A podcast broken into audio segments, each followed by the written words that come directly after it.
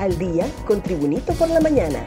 A continuación, la actualidad informativa nacional e internacional, este 18 de abril del 2023, anuncian cambios en toda la estructura de mando carcelaria. El gobierno anunciará hoy las nuevas medidas para recuperar la gobernanza en las cárceles hondureñas, donde los mareros han impuesto la ley, tienen visitas de mujeres VIP, trafican drogas y armas, destruyeron las cámaras de vigilancia y operan desde ahí sus negocios, crímenes, secuestros y extorsiones en el exterior. Tal anuncio estará a cargo de la viceministra de Seguridad, Yulisa Villanueva, después que la presidenta Xiomara Castro la nombrara al frente de una comisión de intervención de los reclusorios. Cadena de incendios ha arrasado con 55.000 hectáreas de bosque. Unos 1.306 incendios fueron atendidos desde el pasado mes de enero, con una afectación de 55.408 hectáreas a nivel nacional, informó ayer el Instituto Nacional de Conservación Forestal, Áreas Protegidas y Vida Silvestre ICF. Según el último reporte estadístico, a nivel nacional se registran 26 incendios activos, con Francisco Morazán como el primer departamento afectado. La cifra de incendios forestales se basa en reportes por observación directa, por observación indirecta, conocimiento de campo, como torres de vigilancia y reconocimiento aéreo, además de imágenes satelitales separan de sus cargos a director, administrador y jefe de recursos humanos de Hospital del Progreso. Separaron de su cargo al director del Hospital del Progreso, Edgar Murcia, después que varias personas, entre ellas al menos tres enfermeras del centro asistencial en el norte de Honduras, resultaron lesionadas el lunes durante una protesta violenta por parte de un grupo de supuestos campesinos que se tomaron el hospital desde hace 33 días. También fueron separados de sus cargos el administrador y el jefe de talento humano del hospital. El presidente de la Asociación de Enfermeras y Enfermeros, capítulo norte, Luis Cerrato, confirmó que después de una reunión que se alargó hasta las 4 de la mañana, fueron destituidos de sus cargos los funcionarios.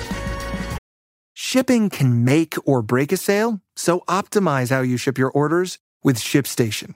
They make it easy to automate and manage orders no matter how big your business grows. And they might even be able to help reduce shipping and warehouse costs. So optimize and keep up your momentum for growth with ShipStation.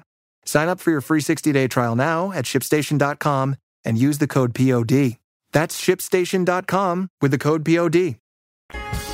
Un repaso al mundo con las noticias internacionales y Tribunito por la mañana.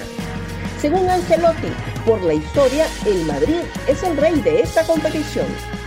Carlo Ancelotti, entrenador del Real Madrid, manifestó que el Real Madrid es el rey de esta competición por su historia y sobre la eliminatoria de cuartos de final de la Liga de Campeones contra el Chelsea londinense, afirmó en la capital del Reino Unido que lo que tienen claro es que tienen que ganar siempre. SpaceX intentará lanzar de nuevo su supercohete Starship el 20 de abril.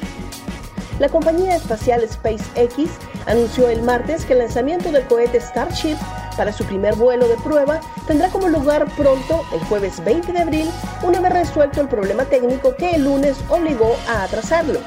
La ventana de lanzamiento de 62 minutos se abrirá a las 8.28 minutos de la mañana, hora de Texas, y cerrará a las 9 y media, informó la compañía propiedad de Elon Musk en su página web. Más noticias nacionales con Tribunito por la mañana. Enfrentamiento entre empleados de Hondutel y agentes de la Policía Nacional. Empleados de la empresa hondureña de telecomunicaciones se enfrentaron a golpes y empujones con agentes de la Policía Nacional que se apersonaron para proteger las instalaciones y mantener el orden. Los empleados destituidos, junto a colectivos del partido Libertad y Refundación Libre, protestan por su reintegro laboral y exigen que cesen las violaciones a sus derechos como trabajadores. Además, otra facción de esta institución pública exige que dejen ingresar a los empleados para que las labores se lleven a cabo de manera normal. El desafío es sostener el crecimiento económico en un entorno adverso, advierte presidenta del Banco Central.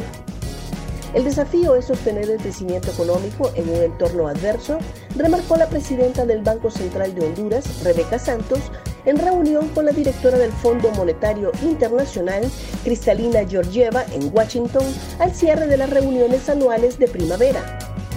Es un desafío para todas las economías precisamente poder presentar una relativa estabilidad económica, reconociendo que hay una alta incertidumbre en el entorno internacional, expresó Santos durante el encuentro a la par de sus colegas de los bancos centrales y ministros de finanzas de América Latina, Estados Unidos y Canadá.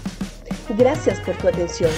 Y Bonito por la Mañana te invita a estar atento a su próximo boletín informativo.